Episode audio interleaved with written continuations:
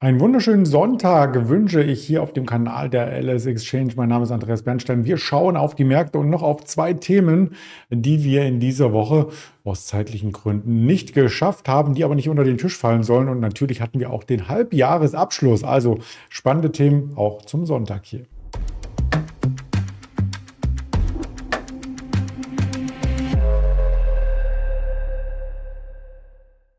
Das Ganze als Marktblick konzipiert und natürlich mit dem nötigen Risikodisclaimer, denn all das, was ich sage, ist keine Handelsempfehlung, keine Anlageberatung, die objektive Darstellung der Börsenfakten. Und da schauen wir noch einmal auf den Freitag, der ja quasi wie an der Schnur gezogen, nur nach oben lief, auch nachbörslich, war da kein Einlenken mehr zu sehen äh, seitens äh, der Bären. Oder anders ausgedrückt, die Bullen haben das Zepter fest in der Hand gelassen, die Zügel. Und damit ist der DAX tatsächlich noch äh, sehr, sehr positiv aus der Woche rausgekommen. Der Tag selbst, 200 äh, Punkte vom Tief zum Hoch. Wir haben die 16.000 übersprungen, gleich die 16.100 mit. Und die US-Börsen waren ja ähnlich ähm, stark, also prozentual nicht ganz, zumindest nicht, was den Dow Jones angeht und den S&P fast auf einer Ebene. Der Nasdaq noch mal ein Stück stärker, 1,45 Prozent. Also das sind die Marktdaten und damit hat auch der Russell einen Gang zurückgeschaltet. Der war ja federführend bei der Performance in der Gesamtwoche von den US-Indizes, hat sich aber hier am Freitag so ein bisschen ähm, zurückgenommen und vielleicht die anderen Indizes vorausgelassen. Wenn man das international vergleicht, ist der DAX ziemlich im Mittelfeld und gleich auf mit dem Dow Jones. Auf Wochensicht 2% im Plus. Das ist schon ordentlich. Wir hatten nämlich in der Woche davor nahezu Sorge, dass der Abwärtstrend, der ja die ganze Woche dominant war, hier sich weiter fortsetzt und dass wir womöglich auch unter die 15.700 rutschen. Wenn man sich die Handelstage anschaut, war ja die Woche zuvor mit fünf Minustagen Tagen und auch der Montag mit einem Minustag äh, quasi gesegnet. Ab da ging der Markt aber mehrheitlich aufwärts und hat hier vom Volumen her zum Wochenausgang, Monatsausgang, Quartalsausgang und Halbjahreswechsel auch nochmal ordentlich aufgedreht. Also das letzte Mal so hohes Volumen beziehungsweise noch höheres Volumen gab es am 16. Juni und das war der Verfallstag. Da ist sowieso immer höheres Volumen wegen den Kontrakten an der Terminbörse, den Optionen ähm, die dort verfallen und den Futures logischerweise. Also das war der voluminöseste Tag. Somit seit zwei Handelswochen und schauen wir mal auf das Stock 3 Terminal, um da ein bisschen genauer auf die Charttechnik des DAX zu blicken. So sieht man, dass er jetzt in Richtung der Allzeithochs vielleicht sich wieder nach oben bewegt. Diese Zone hatten wir schon mehrfach besprochen um 16.000, 16.020 und eben der 15.700. Sie war eine Zone, die auf der Oberseite schon einmal verlassen wurde, das zweite Mal nur ganz kurz, ganz erratisch Anfang Juni und dann eben mit äh, dem Allzeithoch äh, am Verfallstag übrigens oder zum Verfallstag äh, Mitte Juni danach die Märkte wieder hart zurückgekommen. Die 15.700 als untere Begrenzung, das war ja erst der Widerstand, den wir im Februar, März gesehen hatten. Und wenn der unterschritten wird, dann sagen Charttechniker, dann geht es sehr, sehr zügig auch Richtung 15.000 und vielleicht tiefer. Dazu hat der Ingmar Königshofen am Donnerstag einiges äh, technisch äh, gesagt. Wir blicken auf die Einzelwerte, die wir dann an der Börse natürlich auch am Freitag nochmal gesehen hatten, im Fokus hatten. Und da war zum Beispiel eine Tesla ganz oben mit dabei, eine Siemens Energy, das war einer der gebeutelten Werte, aber auch eine Nvidia und eine Apple. Dazu gibt es zu sagen, die Apple ist mittlerweile mit drei Billionen US-Dollar weiterhin das wertvollste Unternehmen an der Wall Street, aber auch das erste Unternehmen, was diese Marke erreicht hat. Ja, also da ist der Aufwärtstrend weiter ungebrochen. Deswegen wollen wir ähm, hier auch noch einmal einen kleinen Applaus für Apple lostreten. Das ist auch das erste Unternehmen gewesen, was die 1 Billionen Dollar Marke übersprungen hat, die 2 Billionen Dollar Marke als erstes Unternehmen und jetzt auch die 3 Billionen. Mal schauen, wie das Ganze weitergeht. Also man sagt ja, die Hose nährt die Hose als eine der Börsenweisheiten. Und da ist zumindest der Aufwärtstrend bei Apple weiter intakt, könnte also auch weiterlaufen. Ob das für den DAX so positiv ist und weiterläuft, ähm, die, da muss ich nicht von Apple inspirieren lassen, aber vielleicht ist das tatsächlich auch nochmal so ein Quartalsende-Effekt gewesen, dass eben die starken Werte wie die Nvidia und auch die Apple und die Tesla aus den letzten Wochen noch einmal zusätzlich gekauft wurden, ähm, um dann im nächsten Quartal dann nicht mehr neue Käufer anzulocken, sondern mit dem ganzen Window-Dressing und den Umschichtungen von den großen institutionellen Anlegern dann erst erstmal die Puste raus ist. Beim DAX die Puste raus, das ist auch wieder eine gute Frage, ob das schon äh, so weit ist. Von der Performance her hat er auf alle Fälle im laufenden Jahr 13 Prozent. Das Jahressoll schon übererfüllt. Auf Sicht von fünf Jahren 30 Prozent oder auch drei Jahre. Das ist ziemlich ähm, gleich. Daran sieht man alleine, dass es auch mal ein oder zwei Jahre gibt ohne Performance, zumindest um keine positive Performance hervorzuheben. Die Anleger, die ihr Sentiment abgeben über die diversen Finanzkonstrukte, die sind jedenfalls weiter positiv. Der Fear and Creed Index in den USA im extremen Gier-Bereich, da weilt er schon die ganzen letzten zwei Wochen immer mal ein kleines Stück zurück, aber wieder rein.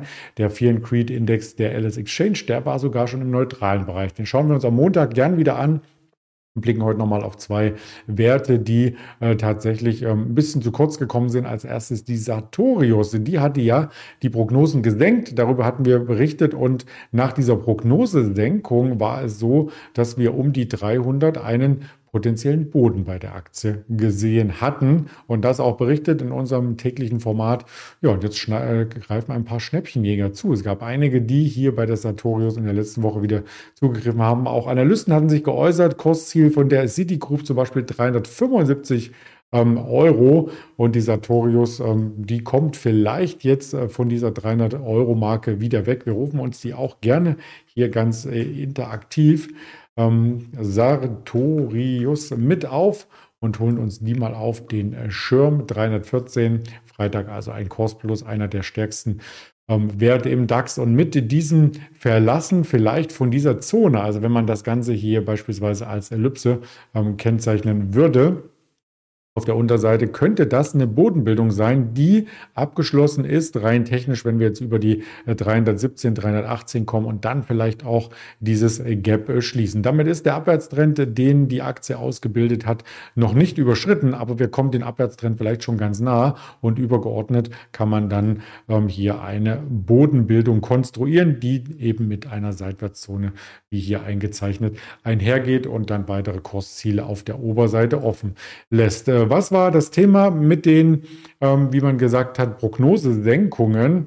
Naja, damit verbunden ist logischerweise, dass man erst einmal weniger Gewinn macht, aber vom Umsatz her ist die Durststrecke 2023 vielleicht nur so ein Zwischentief und dann kann es wieder nach oben gehen. Das hat zumindest ähm, das Unternehmen kommuniziert und die Deutsche Bank hat das Kursziel nach der Gewinnwarnung zum Beispiel auch gesenkt, aber auf 360 Euro. Das liegt ja immer noch weit über dem aktuellen Kurs. Wenn man in die Zahlen ähm, direkt reinschaut, ist das Unternehmen dann 2023 mit einer Umsatzrendite von 22,7 Prozent dabei und dann soll es im Folgejahr wieder dieselbe Umsatzrendite geben wie im letzten Jahr, 25 Prozent und mehr.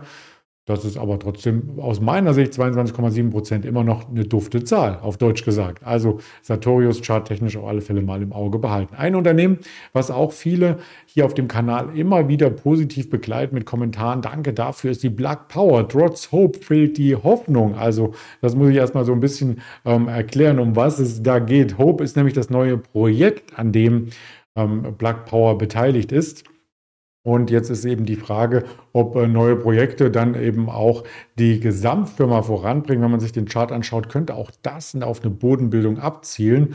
Und ich habe mal die verschiedenen äh, Bereiche hier vom Umsatz her skizziert, wo überhaupt ähm, Plug Power aktiv ist. Also da geht es nicht längst nicht nur um die Wasserstofftechnologie, die in Autos verbaut wird, sondern alles drumherum. Die Wasserstoffherstellung, der Service, ähm, die Anlieferung vom Equipment, den ganzen Lebenszyklus. Aber die Full Sale Systems, das ist eben der größte von der Gewichtung Umsatztreiber und der hat geschwächelt.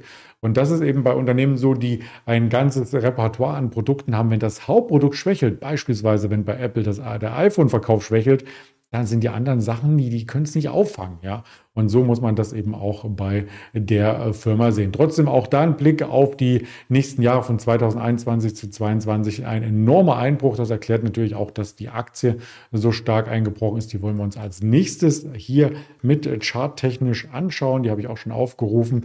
Am Freitag ging es auf alle Fälle nach oben um 5,6 Prozent. Also das auch ein Wert, der wieder gesucht war an der Börse. Und wir haben hier diesen ganz langen Abwärtstrend äh, schon einmal analysiert gehabt, gebrochen. Den kann man neu anlegen. Da ist er nicht gebrochen. Das Tief hatte nicht gehalten. Das hatten wir uns 2022 schon mal zurechtgelegt in der Berichterstattung. Müssen jetzt eine Ebene tiefer gehen und können quasi mit dem Schwung hier aus dem Bereich heraus vielleicht, ja, weil die Tiefs nicht mehr so tief waren wie das Tief zuvor, ähm, weitere Dynamik sehen in Richtung dieser Abwärtstrendlinie um die 12, äh, 13. Also es gibt natürlich viele ähm, Analysten, die sagen, die Aktie muss man haben. Das sagen sie aber auch schon ziemlich lange. Zum Beispiel der Evercore-Experte James West, der ist einer der Oberbullen, der hat ja die Outperformance äh, der Aktie aufgerufen. Der hat immer noch das Kostziel von 37 US-Dollar. Also ich meine, wir sind jetzt einstellig. 37 wäre tatsächlich ähm, hier oben ungefähr in dem Bereich anzusiedeln. Das wäre natürlich ein Knaller, wenn es so kommt. Aber es gibt noch weitere